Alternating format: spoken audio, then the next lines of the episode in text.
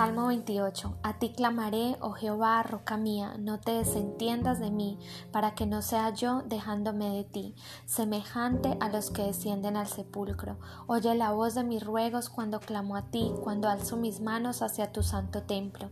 No me arrebates juntamente con los malos y con los que hacen iniquidad, los cuales hablan paz con sus prójimos, pero la maldad está en su corazón.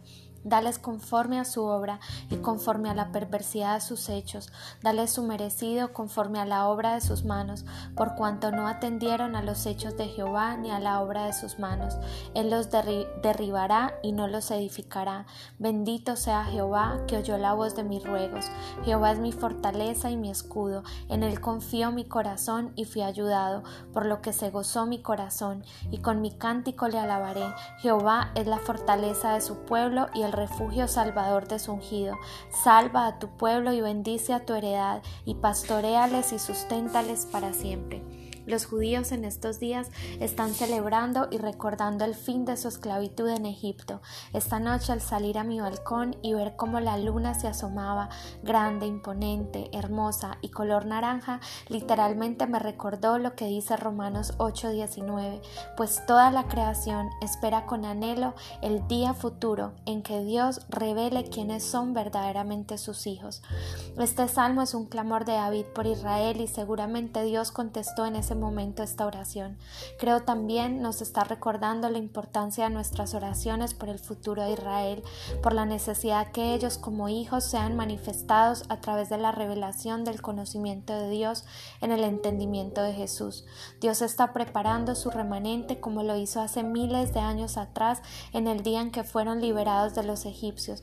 Dios tratará con su pueblo para que puedan conocer el verdadero Mesías, Jesús. Oremos por Israel con el Salmo 28. Señor Jesús, venimos a ti dándote las gracias por tu amor y misericordia que se renuevan cada mañana. Hoy oramos a ti e intercedemos por tu pueblo Israel, la niña de tus ojos. A ti clamamos y te pedimos que seas la roca de ellos, donde estén firmes y protegidos. Escucha la voz de sus ruegos cuando ellos clamen a ti. Escúchalo, Señor.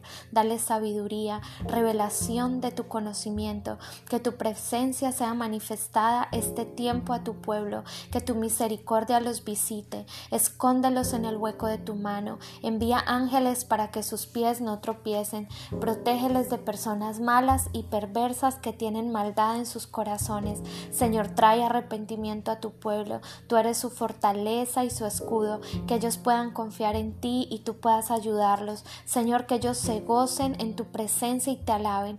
Tú eres la fortaleza de tu pueblo, salva a tu pueblo y bendice bendice a tu heredad, pastoreales y susténtales para siempre. En el nombre de Jesús.